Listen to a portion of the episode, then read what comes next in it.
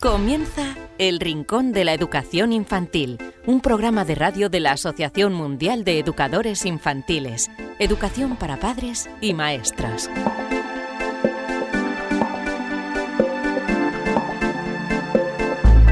Hola a todos, queridísimos amigos y seguidores del Rincón de la Educación Infantil. Bienvenidos una semana más a este vuestro programa en el que tanto vosotros como nosotros disfrutamos, como siempre, de la educación infantil y en definitiva, de la educación de los eh, más pequeños. Os damos consejos, pequeños trucos, recomendaciones para mm, tanto para padres como para maestros para una mejor y saludable educación de vuestros pequeños. ¿Queréis saber qué vamos a tener en este programa número 89? Bueno, pues en primer lugar vamos a hablar con eh, Amparo Luque, ya es periodista, experta en embarazo, en infancia, en educación infantil, y nos va a hablar hoy de algo muy interesante, la educación financiera para niños. Puede sonar eh, algo que debemos poner en práctica con niños ya mucho mayores, pero cuanto antes lo hagamos, mucho mejor para ellos. Debemos concienciarles y mm, eh, bueno, eh, darles las claves para que se enfrenten a algo a lo que van a tener que enfrentarse sí o sí, que es el dinero y mm, las finanzas. Así que hablaremos em, con Amparo Luque. También contaremos con la presencia de la psicóloga Elvira Sánchez. Nos va a hablar del congreso que tuvo lugar en, eh, la pasada semana en Madrid, eh, congreso organizado por eh, la Asociación Mundial de Educadores Infantiles y nos va a hablar también del próximo Buscando la Excelencia Educativa que tendrá lugar en los días 19 y 20 de mayo de 2018. Nos hablará de cómo fueron esas ponencias que se comentó y nos dará una breve reseña de los temas que se tocarán en ese próximo congreso, que por cierto ya os podéis apuntar 19 y 20 de mayo de 2018. Ahora os daremos las claves porque hay una oferta especial para aquellos que os apuntáis eh, en estos primeros días. También contaremos con la presencia de Rafael Sanz, uno de nuestros eh, expertos, que contestará todas vuestras preguntas, preguntas que nos habéis enviado a rincóninfantil.org. Y como siempre, terminaremos con un cuento. Antes también de comenzar, os recordamos cómo nos podéis escuchar a través de nuestros podcasts en iVoox, en iTunes. Tenéis toda la información en guaece.org, en la zona donde pone programa de radio y tenéis todo el listado de los programas emitidos hasta ahora. Y si nos queréis enviar alguna pregunta, sugerencia, que tenéis una iniciativa en vuestro centro que queréis dar a conocer, el correo electrónico rincóninfantil.org. Además, también nos podéis escuchar a través del canal de YouTube de la Asociación Mundial de Educadores Infantiles y otra opción más a través de Radio Podéis visitar radiosapiens.es y vais a tener más información sobre este y otros muchos programas. Lo dicho, recibido un fuerte abrazo de este humilde servidor que os habla, David Benito, y enseguida estamos eh, hablando de finanzas con los eh, más pequeños, aquí, en el Rincón de la Educación Infantil. ¡Comenzamos!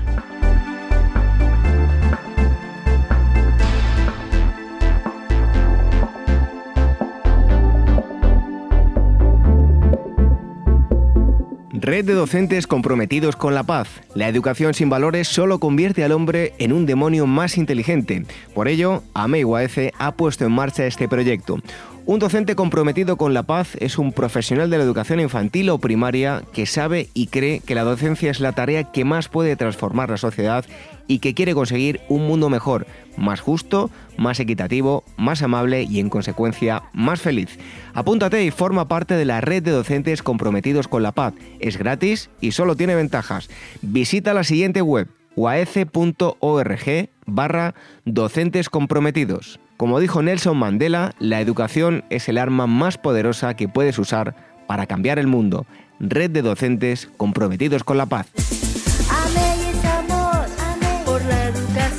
El Rincón de la Educación Infantil, la radio de la Asociación Mundial de Educadores Infantiles.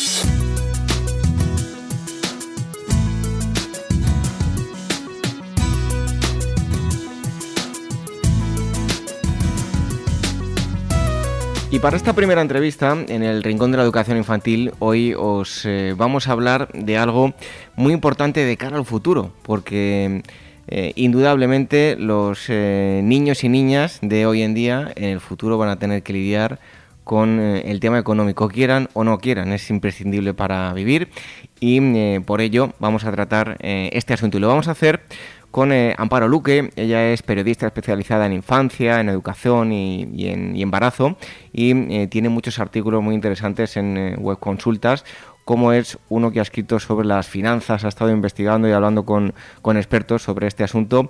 Amparo, muchísimas gracias por estar aquí con nosotros en el Rincón de la Educación Infantil. Gracias a vosotros por contar conmigo.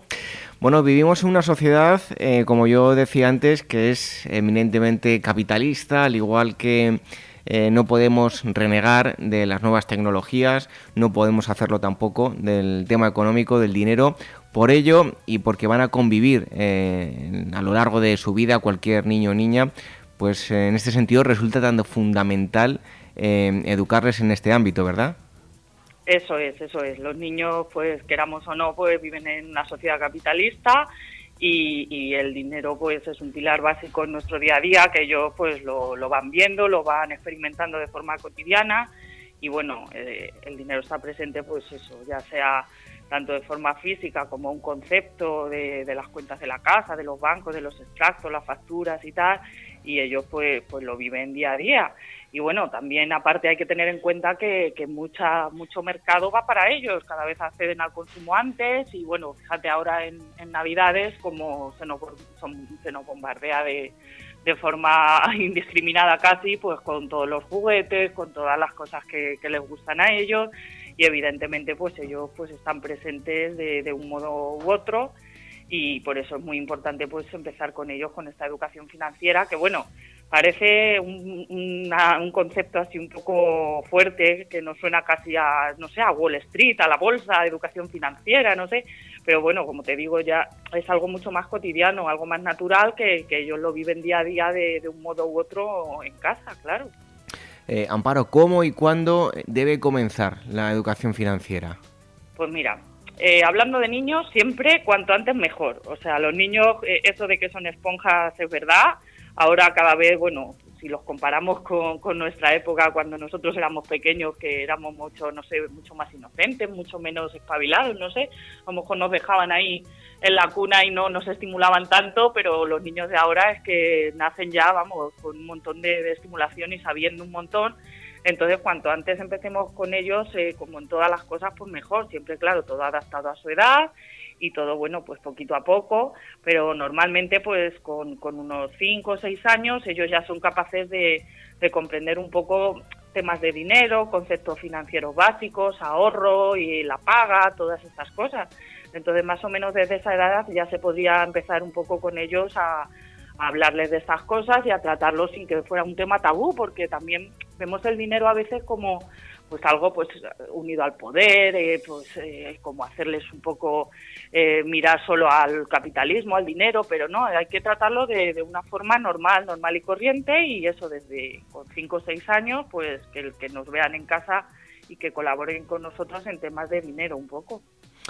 Em, ¿Cómo debemos tratar eh, este asunto? Ya nos decías tú que, bueno que, puede parecer eh, que es solo por vinculado a, Wall Street y bueno, mucho más allá de, todo eso. ¿Cómo hay que tratar de forma adecuada el tema del dinero con, en, la infancia?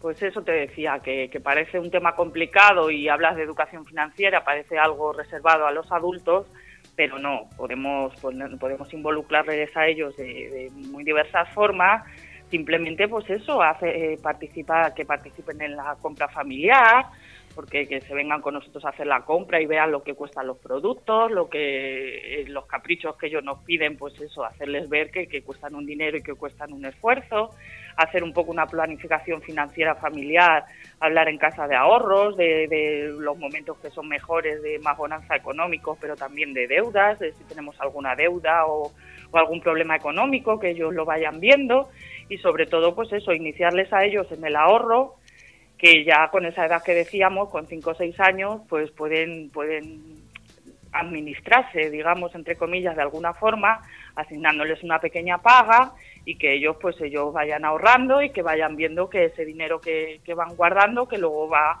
va a ser para cosas que a ellos les gustan, para sus juguetes, para sus caprichos y, y, pues, presentárselo de, de, una forma positiva. Entonces, poco a poco vamos a ver cómo ellos van a ser más responsables y van a ir gestionando, pues, pues estos ahorros, estas primeras finanzas, digamos.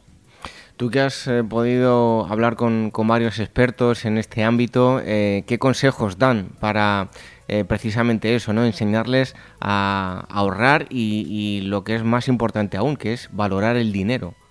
Pues mira, no quería dejar pasar la, ocasión de, nombrar a Juana León Álamo, que, mm, hablé con ella para este artículo que, te, comentamos, que, es una experta en finanzas y, ha abierto un proyecto que se llama Aprender Cuenta. Se puede consultar y, muy interesante en www.aprendercuenta.com y precisamente pues lo que dice pues son todo esto que te digo que hay que empezar con ellos pronto que, hay que hacerles ver pues el, tema de, que es el consumo, un consumo responsable, ya no solo el ahorro, sino un consumo responsable de las cosas.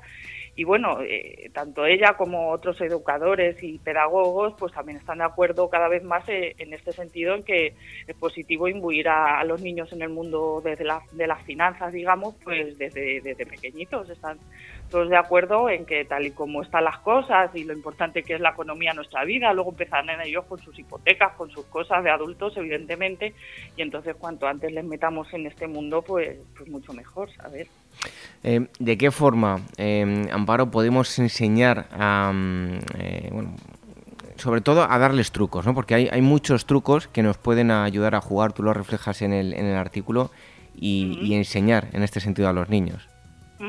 Pues sí, un poco lo que decíamos, aparte de, hacerlo de forma cotidiana en casa, un aprendizaje con acciones del día a día, de llevarles a la compra, de, todas estas cosas, de normalizar un poco la situación y de hablar de dinero delante de ellos con normalidad, pues siempre está el elemento lúdico, que, con los niños es fundamental. Ellos, eh, un aprendizaje de, pues, pues eso, de matemáticas, de hacer cuentas, de, de, algo arduo, pues evidentemente ellos no, no lo van a comprender ni lo van a absorber siendo tan pequeños pero a través del juego, que es, que es la mejor manera que tienen ellos de, aprender y de forma divertida, pues también se les puede se les puede ir enseñando un poco estas cosas. Pues, por ejemplo, no sé, el jugar a las tiendas, es muy típico, eh, ya tanto niños como niñas, ya no nos vamos a, poner en los roles de género, pero pues ponerles a jugar a una tienda, que ellos sean el tendero y manejen el, ese dinero, te den las vueltas y vayan sabiendo un poco pues el precio de las cosas.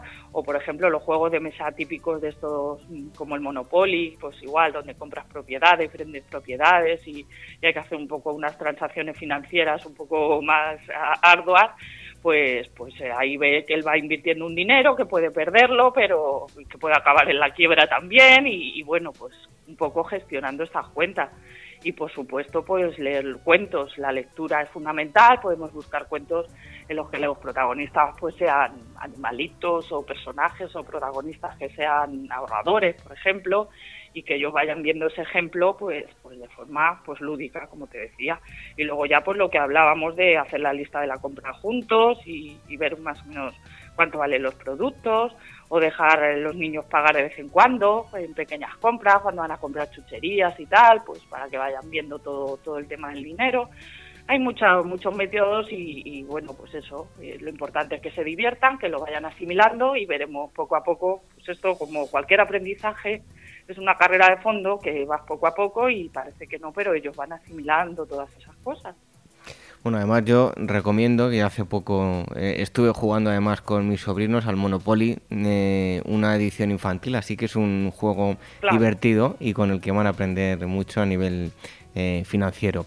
Pues eh, hoy os hemos hablado de este tema tan importante como son las finanzas, que puede sonar algo para niños mucho más mayores, pero como veis em, hay que empezar a educar desde el principio, en general, en todo. También estuvimos hablando aquí de las nuevas tecnologías y cuanto antes empecemos a mm, enseñárselo para que puedan comprenderlo, pues eh, muchísimo mejor. Em, Amparo Luque ya es periodista especializada en infancia, educación y embarazo. Eh, podéis leer sus artículos en web consultas y ha sido un placer que hayas estado aquí con nosotros, Amparo. Igualmente, David, ya para próximas ocasiones o para lo que queráis podéis contar conmigo. Un fuerte abrazo. El Rincón de la Educación Infantil, la radio de la Asociación Mundial de Educadores Infantiles.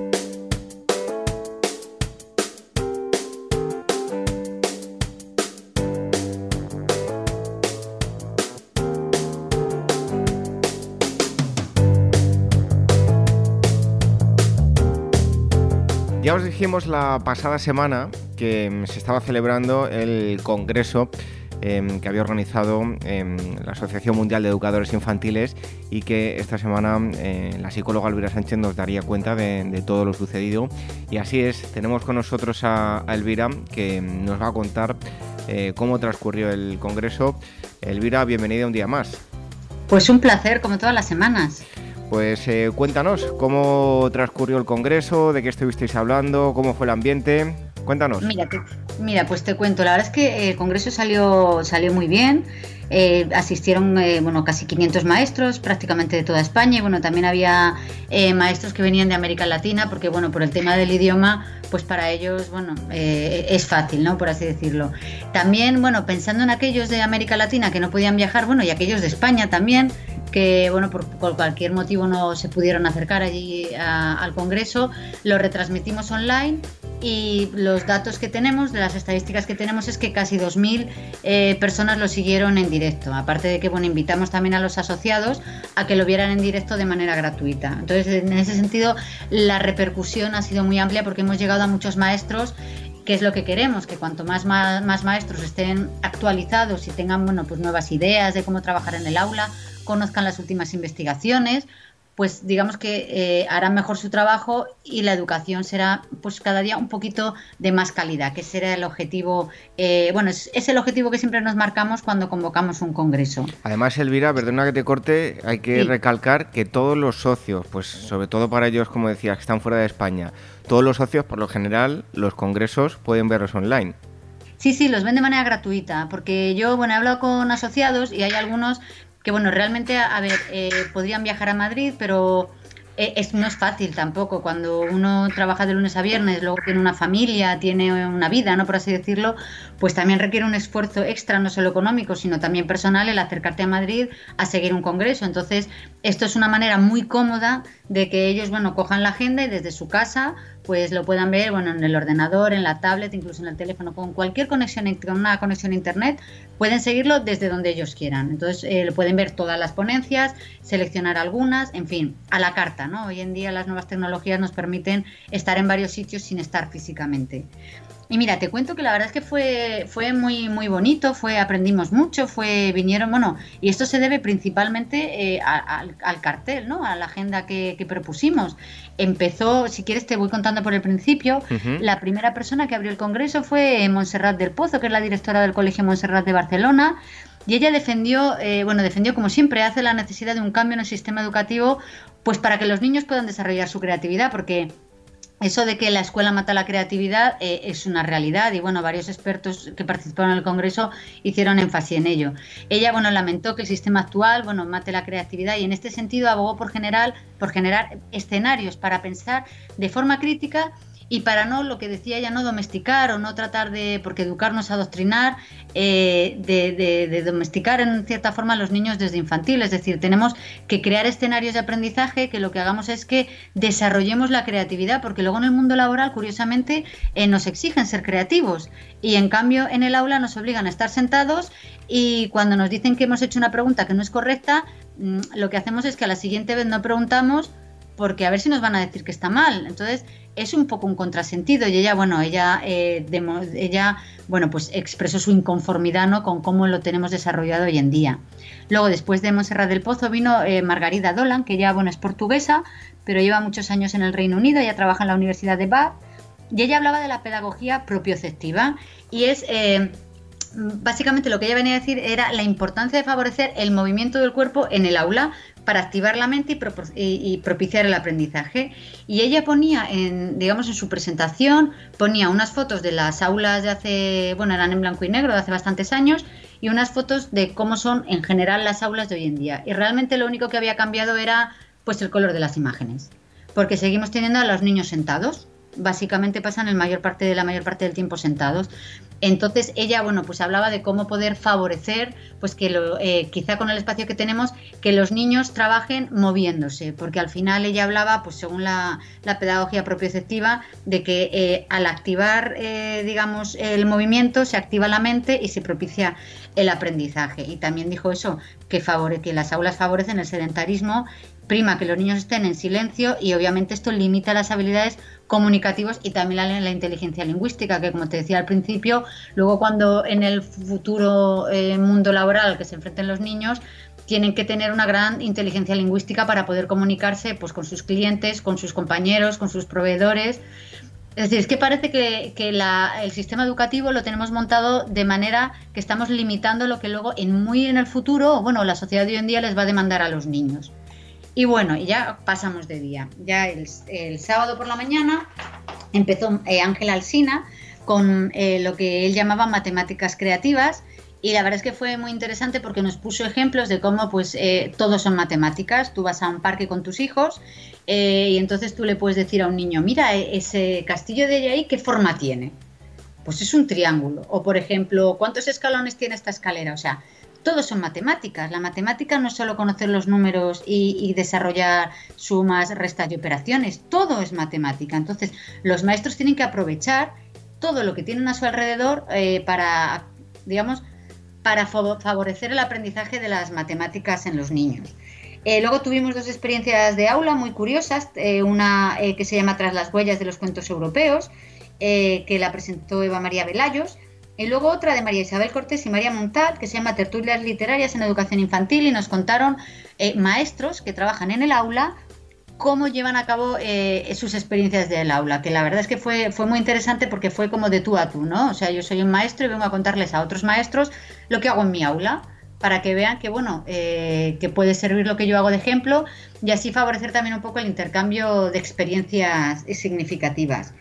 Y luego, a última hora de la mañana, bueno, eh, abra cadabra, apareció Suso, que es bueno es, eh, es mago es bueno es realmente es un maestro él trabaja en su aula pero utiliza la magia para despertar el asombro de los niños así captar su atención y fue muy divertido porque nos estuvo explicando aparte de bueno un poco justificando el por qué pero nos estuvo eh, haciendo magia y descubriendo algunos y desvelando algunos trucos de magia que se pueden hacer muy sencillamente con los niños fue, bueno, la verdad es que fue muy divertido porque eh, incluso nosotros nos asombramos, nos quedamos con la boca abierta y claro, es un niño, eh, le muestras algo de magia y entonces ya le, has ganado para siempre. Ya por lo menos su atención la tienes ganada, que eso realmente a los maestros siempre es una queja de cómo poder captar la atención de nuestros niños.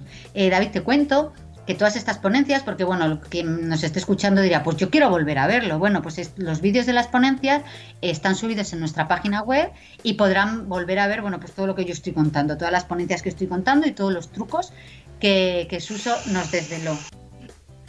Y ahora vamos a seguir hablando de la agenda que, tuvisteis en, en el Congreso, Elvira. Pues sí, porque la tarde también, si la, la mañana fue apasionante, la tarde pues también, mira, empezamos con Amparo Escamilla y el título de la ponencia era enseñar y aprender a pensar en educación infantil, porque lo que Amparo nos estuvo explicando es que es verdad que durante muchos años, eh, bueno, muchos años, eh, siempre ha habido un poco la eh, los psicólogos y los pedagogos, bueno, y sobre todo la neurociencia, siempre ha hablado de la plasticidad neuronal y, bueno, eh, qué influencia tenía eh, la genética y qué influencia tenía el ambiente, que si era mucho más, por más la genética, más el ambiente, bueno, pues ya nos estuvo explicando que cada vez las investigaciones demuestran que el papel del ambiente es mucho más importante que el papel de la genética. Por tanto, los maestros y lo que es la estimulación exterior que recibe el niño, bueno, maestros y padres, cada vez tienen un papel más importante y, bueno, nos estuvo mostrando cómo cambia la plasticidad del cerebro en función, digamos, de los estímulos externos. Con lo cual la educación, bueno, pues antes era importante, con estas investigaciones ya cada vez es mucho más importante. Entonces ella, bueno, pues nos estuvo explicando cuál es el nuevo paradigma o cómo deberíamos, cómo debería desarrollarse la educación teniendo en cuenta que bueno, los niños vienen con una carga genética, pero eso es algo que obviamente no, que obviamente puede, puede ser eh, no modificado, pero sí adaptado en función de los estímulos que reciba el niño. Luego tuvimos, después de Amparo Escamilla, eh, dos experiencias muy interesantes, una de Francisco Cid, eh, que se llama Cuestiones de Interés, en el que se ve, en el que nos explicaba cómo eh, conseguía que los padres, que muchas veces es complicado, formasen parte activa de la educación de sus hijos y de la vida del colegio.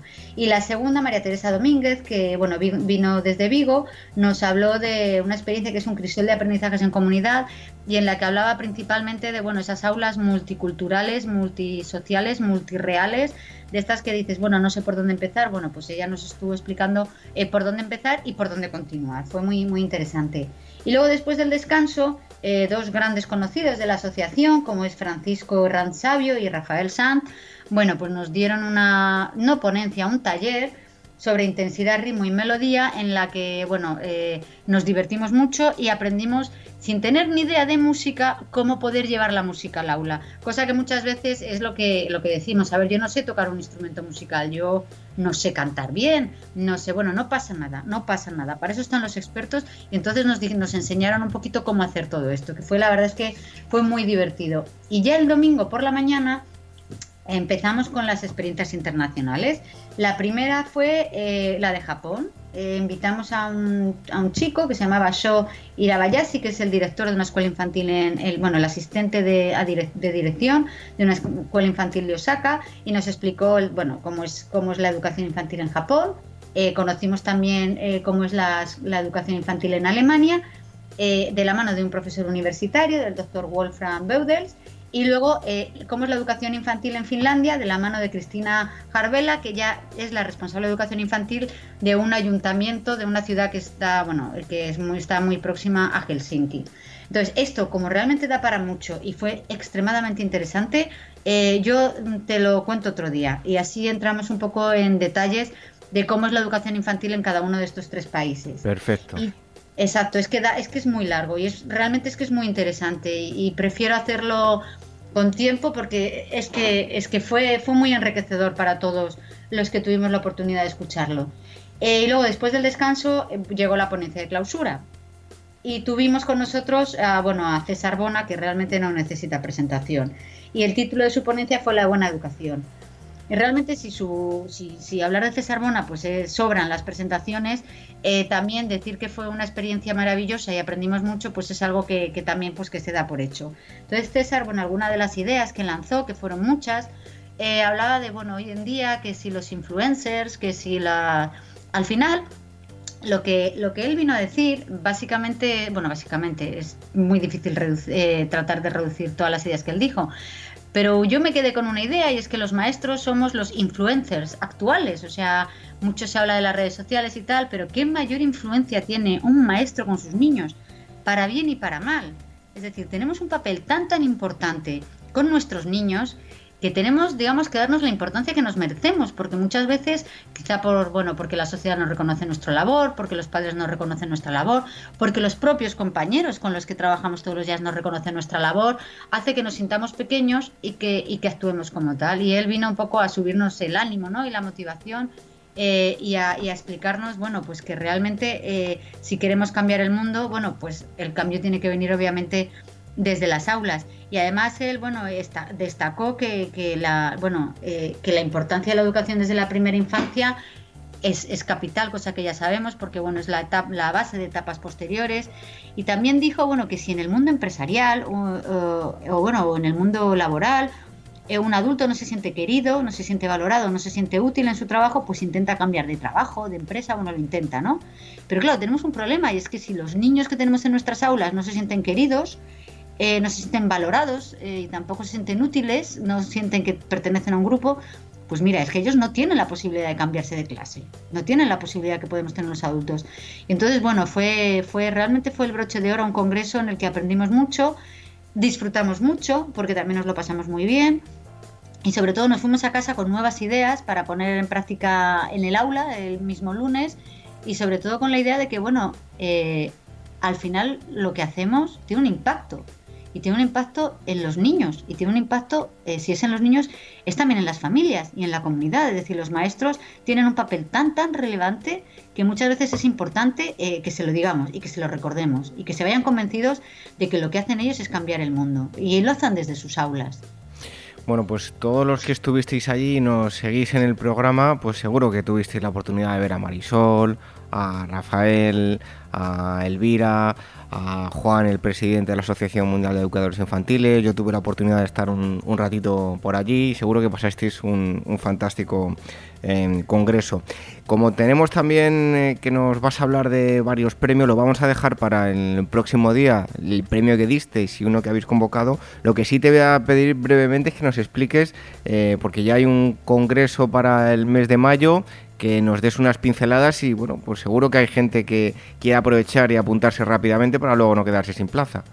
Pues sí, porque mira, curiosamente el Congreso este de mayo, bueno, curiosamente, eh, agotamos las plazas a final de septiembre, las plazas presenciales, y el Congreso ha sido pues prácticamente el último fin de semana de noviembre, es decir, nuestros congresos, a ver, es que es verdad, es que las plazas presenciales se agotan muy rápido. Tenemos, mira, en mayo, el 19 y el 20 de mayo de 2018, un congreso este sí centrado en la educación de 0 a 3 años, porque la realidad de las aulas del primer ciclo de 0 a 3 es distinta a la realidad de las aulas de primer ciclo, bueno, de segundo ciclo de infantil y primero de primaria. Pues mira, en este congreso vamos a tener dos países invitados, porque bueno, aprender de cómo se trabaja en otros países siempre es muy enriquecedor. Eh, hemos invitado a un experto de Estados Unidos y a otra de Italia para que nos cuenten bueno pues cómo se trabaja el 03 en estos países y en cuanto eh, digamos al contenido pedagógico bueno pues va va a participar Marisol con una ponencia que se llama Buscando la excelencia en la educación de 0 a 3 años Marisol eh, bueno, es, de la casa, o sea, sobra las presentaciones. Eh, luego Tamara Chubarovsky, que ya estuvo con nosotros en otro congreso de 0 a 3, que va a hablar del lenguaje y la comunicación como recursos didácticos y terapéuticos también. Luego tenemos también, bueno, es muy conocida Alicia Banderas, ya ha pasado por estos micrófonos, que va a hablar de cómo estimular sin dañar, de los peligros ¿no? de la sobreestimulación. Eh, Fran repite y va a hablar de la estimulación musical temprana, lo que se conoce como la musicomotricidad, musimotricidad. Y luego también tenemos, mira, eh, porque las aulas de infantil parece que los maestros pues solo jugamos. Pues efectivamente, no es que solo juguemos, sino que a través del juego es como conseguimos nuestros objetivos. Entonces, para esto eh, hemos invitado a Laura Estremera, que va a hablar del papel del educador durante el juego. Eh, también, bueno, eh, hemos invitado a Bárbara Viader, que es, bueno, una experta en desarrollo, bueno, en desarrollo sensorial, por así decirlo, y ella nos va a explicar cómo crear aulas sensorialmente inteligentes. Y la ponencia de clausura, esta vez se la hemos ofrecido a Javier Urra, que nos va a hablar de cómo educar con criterio desde la primera infancia. Así que la verdad es que el cartel es muy, muy interesante, las ponencias y los talleres que se van a presentar son muy interesantes y al igual que el Congreso este de noviembre, lo que queremos es que los maestros se vayan, los maestros educadores, los docentes, se vayan con ideas prácticas y reales para poder poner en el aula el, lunes justo después de que acabe el Congreso. Bueno, y a todos los que estéis interesados, recordad que hay diferentes periodos para las cuotas de, inscripción para em, asistir eh, bueno, de forma presencial al Congreso y que hay una cuota especial para madrugadores que es hasta el 22 de diciembre de este 2017 y que si os podéis aprovechar de, de esa cuota, pues mejor que mejor. Luego la cuota eh, va subiendo. Así que hay una oferta especial para eh, madrugadores. Os metéis en la página web de Amail y justo en la parte de arriba hay un banner con eh, toda la información que os lleva a la web de, este congreso buscando la excelencia educativa que se va a celebrar los días 19 y 20 de mayo del próximo 2018. Pues déjame que te diga una cosa. Este congreso de mayo tiene tres créditos de formación del profesorado eh, que están otorgados por el Ministerio de Educación. Lo digo para que, bueno, eh, bueno, nuestros congresos realmente siempre son de una calidad excelente, pero bueno, también es también es, interesante para los maestros saber que cuentan con el respaldo del Ministerio de con el aval del Ministerio de Educación que ofrece créditos de formación del profesorado pues aprender y encima te llevas unos créditos, así que más no, no se puede pedir. Exacto, bueno, que se divierte mucho, todo hay que decirlo. Eso es, eh, pues em, el próximo día, eh, Elvira, nos hablas de, em, de esa, del sistema educativo en Japón, de, de, los premios que disteis y los premios que, que habéis convocado y os emplazamos a todos los socios a que visitéis, si no pudisteis ver los vídeos, a, a la página web y los vais a encontrar ahí en, breve, cuando ya estén todos procesados. Pues Elvira, muchísimas gracias por haber estado con nosotros y hasta el próximo día. Pues un placer, como todas las semanas.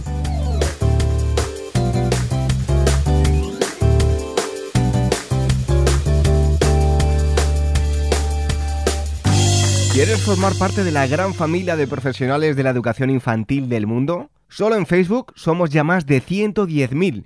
Asociate hoy mismo y empieza a disfrutar de gran cantidad de ventajas de las que ya disfrutan maestros como tú. Y cuantos más seamos, más podremos hacer por mejorar la calidad de la educación que reciben los más pequeños. Todos los detalles en la web de la Asociación Mundial de Educadores Infantiles www.uaece.org. El Rincón de la Educación Infantil, la radio de la Asociación Mundial de Educadores Infantiles. Y llegados a este punto del programa del Rincón de la Educación Infantil, hablamos de eh, respuestas, preguntas que nos habéis enviado y respuestas que eh, os dan los expertos. Hoy tenemos nuevamente a Rafael Sanz contestando preguntas que nos habéis enviado a rincóninfantil.org.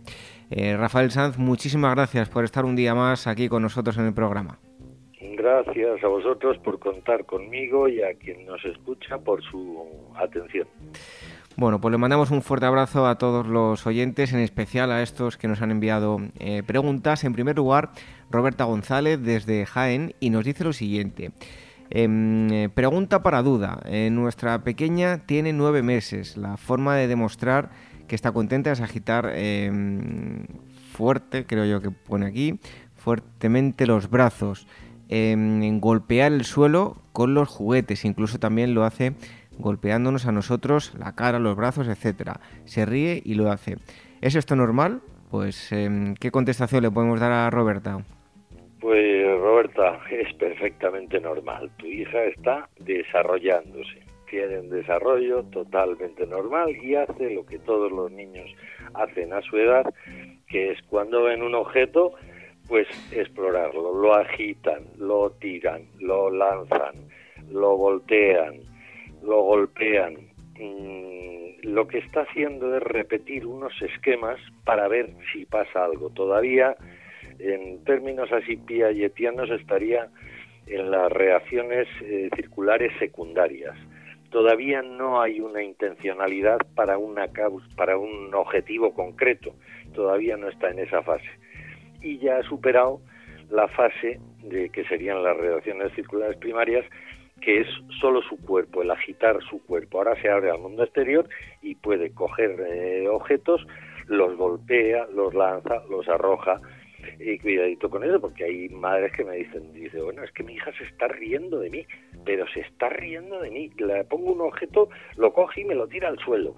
Se lo vuelvo a coger, se lo vuelvo a poner en la silla, lo vuelve a tirar. Vamos a ver, una niña no tiene capacidad para reírse de nadie con una intención de decir voy a tirar el, el, objeto para que mi madre se agache, que me parece muy gracioso el asunto.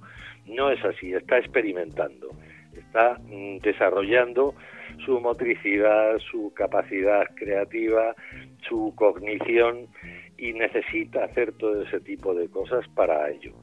Otra cosa es lo que dices en tu pregunta, que, eh, que os eh, golpea a vosotros. Eso tiene que ella quedar claro y desde muy bien pequeña que no se puede hacer, no se puede golpear, no se puede hacer daño, no se puede agredir. Y, y tienes que decírselo, verbalizárselo. Me dirás, es que mi hija no entiende, ¿Cómo, ¿cómo le voy a decir eso si no entiende? Bueno, pues no va a entender nunca si no se lo empiezas a decir ya. O sea, como va a comprender es hablándole y explicándole las cosas y diciéndolo en contextos significativos que tengan algo que ver la situación con tu verbalización. Así es como va a aprender a comprender. Si no le hablas porque no entiende, nunca va a entender. ¿eh? O sea que verbalízaselo, a mamá no se le puede pegar y además firmemente. ¿eh? Estás desarrollando su lenguaje y a la vez dándole pautas de conducta no deseadas. ¿Eh? Eso tiene que, quedar muy claro. Lo demás de objetos, dale objetos, dale objetos, muchos, y que los tire, que los voltee, que los lance, que golpee con ellos, porque este, eso le, está viniendo bien, los necesita, vaya. El famoso cesto de los tesoros, que los niños exploran eh, objetos de diferentes texturas, tamaños, formas, colores, todo eso les viene de maravilla para, para su desarrollo. O sea que tu hija es perfectamente normal y menos mal que hace eso y no se queda quietecita, porque si no sí sería preocupante. Pues nada, tienes que estar contenta, Roberta, de que tu hija hace lo, correcto, como nos dice Rafael. Vamos ahora con la segunda pregunta, en este caso María José Iglesias, desde Madrid, nos dice lo siguiente. Vivimos en, además esto le, afecta también, he echado un vistazo a la pregunta a, a Rafael, dice, vivimos en una sociedad, concretamente en España, donde eh, nos encanta eh, nos, nos encanta la cultura de lo gratis.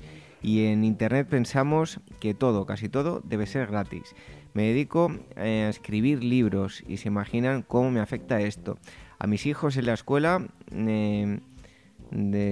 vamos a ver, es un poco extraño, que les han enseñado que no deben robar, coger algo del supermercado sin pagarlo, un libro de una tienda, etcétera. Pero eh, eh, vamos a ver, que tenemos un, un email un poco extraño.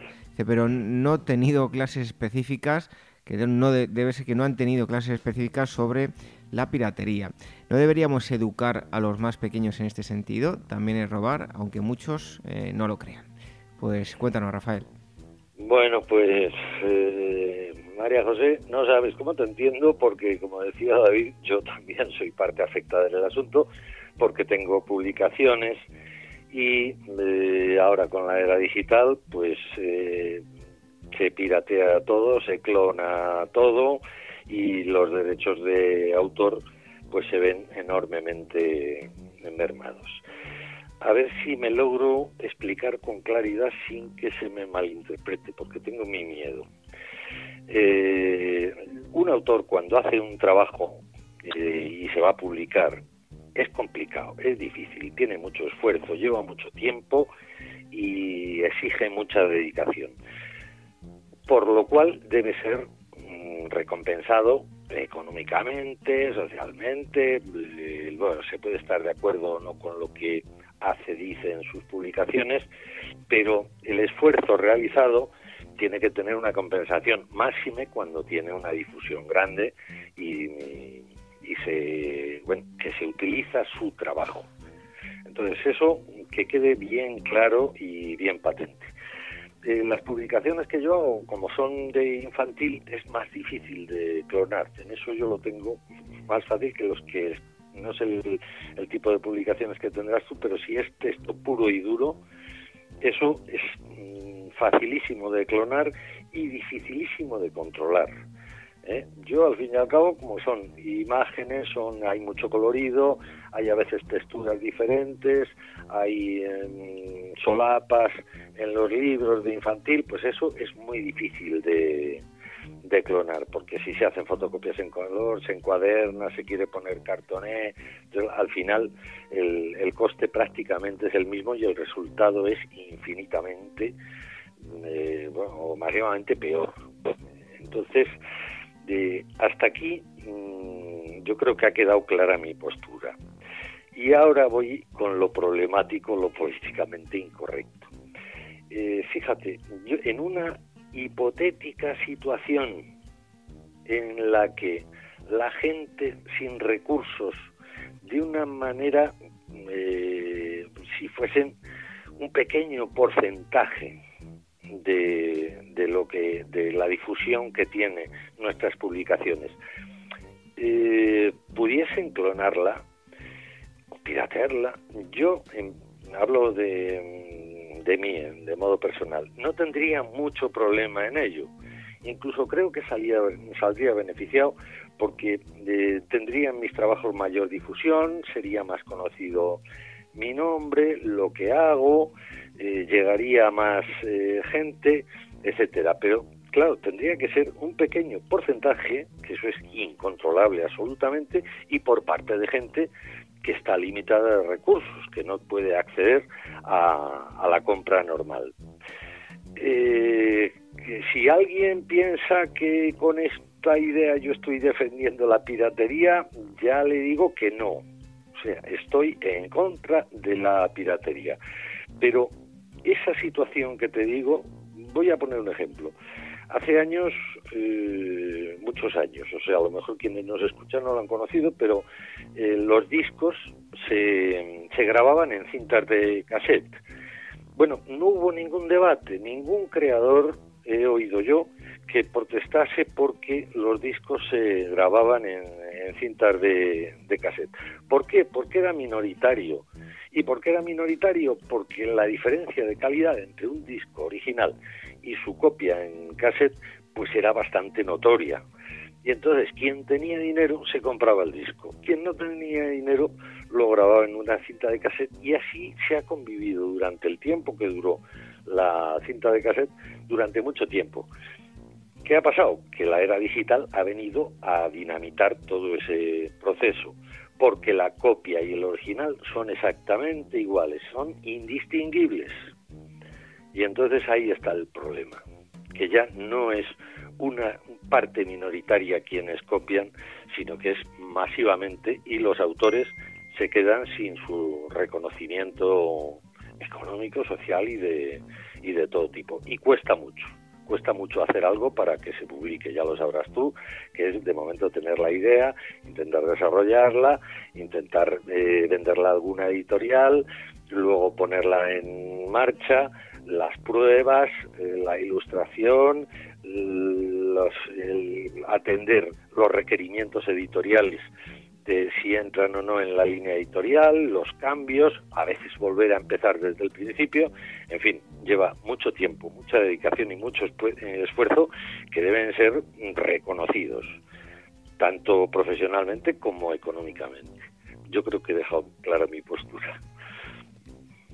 Totalmente, la, postura de, Rafael. Y vamos con la tercera pregunta que nos em, escribe Julio Olmedo desde Barcelona y dice lo siguiente. Eh, soy maestro, recientemente eh, hemos visto en el informe PISA España eh, que España ha obtenido mala nota en lo que se refiere a la capacidad de resolver problemas en equipo.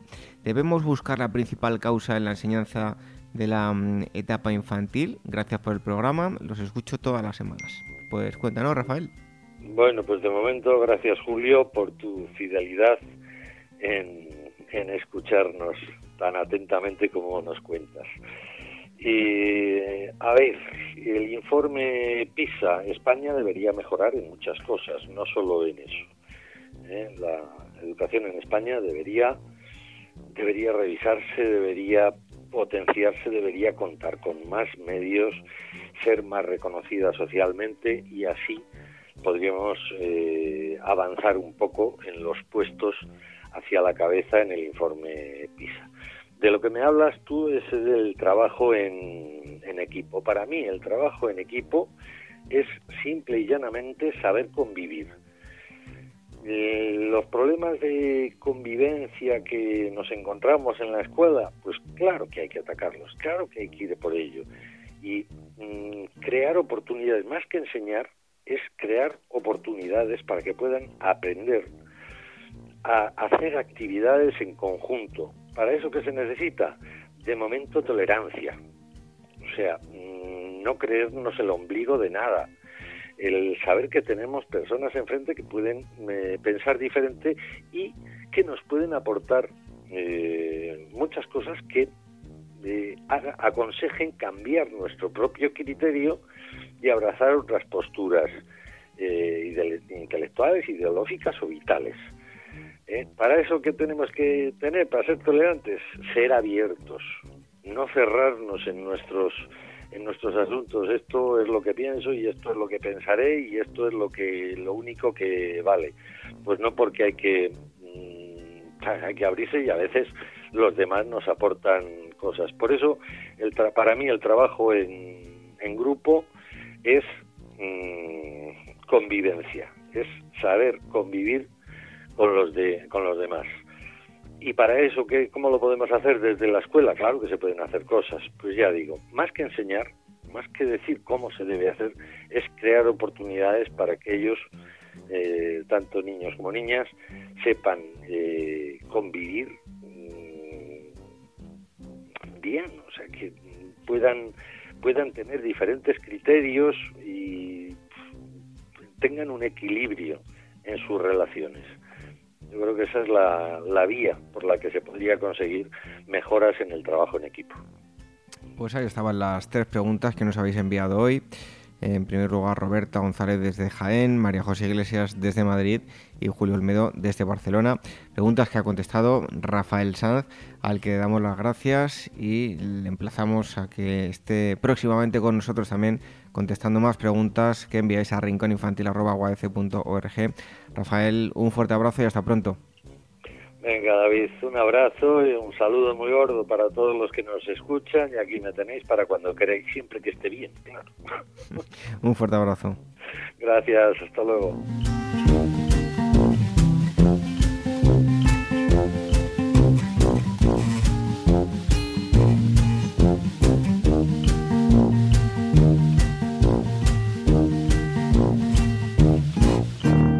Red de docentes comprometidos con la paz. La educación sin valores solo convierte al hombre en un demonio más inteligente. Por ello, AMEIUAF ha puesto en marcha este proyecto. Un docente comprometido con la paz es un profesional de la educación infantil o primaria que sabe y cree que la docencia es la tarea que más puede transformar la sociedad y que quiere conseguir un mundo mejor, más justo, más equitativo, más amable y en consecuencia más feliz. Apúntate y forma parte de la red de docentes comprometidos con la paz. Es gratis y solo tiene ventajas. Visita la siguiente web uaece.org barra docentes comprometidos. Como dijo Nelson Mandela, la educación es el arma más poderosa que puedes usar para cambiar el mundo. Red de docentes comprometidos con la paz. El Rincón de la Educación Infantil, la radio de la Asociación Mundial de Educadores Infantiles.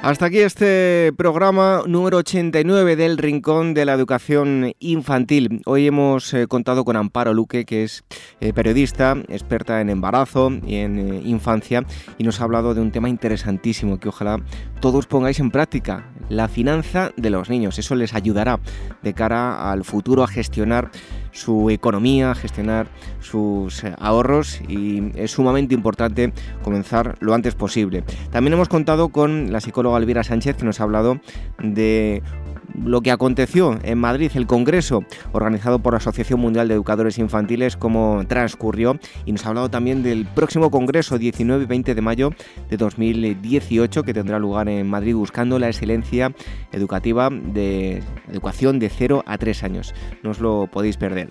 Rafael Sanz ha contestado las preguntas que nos habéis enviado a rincóninfantil.org. Os invitamos a que nos sigáis enviando eh, preguntas y cuestiones para que contesten todos nuestros eh, expertos, tanto Marisol Justo como Rafael Sanz. Y enseguida os vamos a dejar con un cuento, pero antes os eh, recordamos cómo nos podéis escuchar a través de los podcasts de iVoox, de iTunes, esas dos plataformas. Tenéis todos los enlaces en la página web de la Asociación Mundial de Educadores Infantiles. Tenéis que entrar en el eh, mm, apartado donde pone programa de radio en uaf.org y ahí tenéis todo el listado que os llevará para eh, que podáis descargar el programa o escucharlo online. También a través del canal de YouTube de la Asociación Mundial de Educadores Infantiles y a través de Radio Sapiens, donde semana tras semana emiten nuestro programa. Y cualquier duda, aunque ya lo hemos dicho, lo repetimos, eh, rincóninfantil.org, lo que nos queráis, lo que nos queráis eh, contar. Lo dicho, que nos volvemos a reencontrar la próxima semana aquí para seguir hablando de educación infantil. Hasta entonces, que seáis todos muy felices. Hasta la próxima semana. Adiós. Las botas de Don Cuadrado.